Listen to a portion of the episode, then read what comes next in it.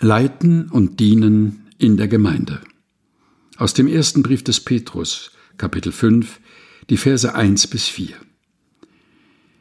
Ich bin ein Gemeindeältester und ein Zeuge für die Leiden von Christus. Deshalb habe ich auch Anteil an der Herrlichkeit, die bald offenbar werden wird. Nun ermahne ich die Gemeindeältesten unter euch. Leitet die euch anvertraute Gemeinde Gottes wie ein Hirte seine Herde. Achtet auf sie. Tut dies nicht aus Zwang, sondern freiwillig. Denn so gefällt es Gott. Handelt dabei nicht aus hässlicher Gewinnsucht, sondern tut das bereitwillig. Spielt euch in eurer Gemeinde nicht als Herrscher auf, sondern seid Vorbilder für die Herde.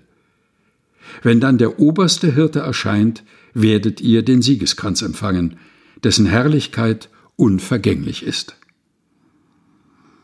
Erster Brief des Petrus, Kapitel 5, Vers 1 bis 4 aus der Basisbibel der Deutschen Bibelgesellschaft. Gelesen von Helga Heinold.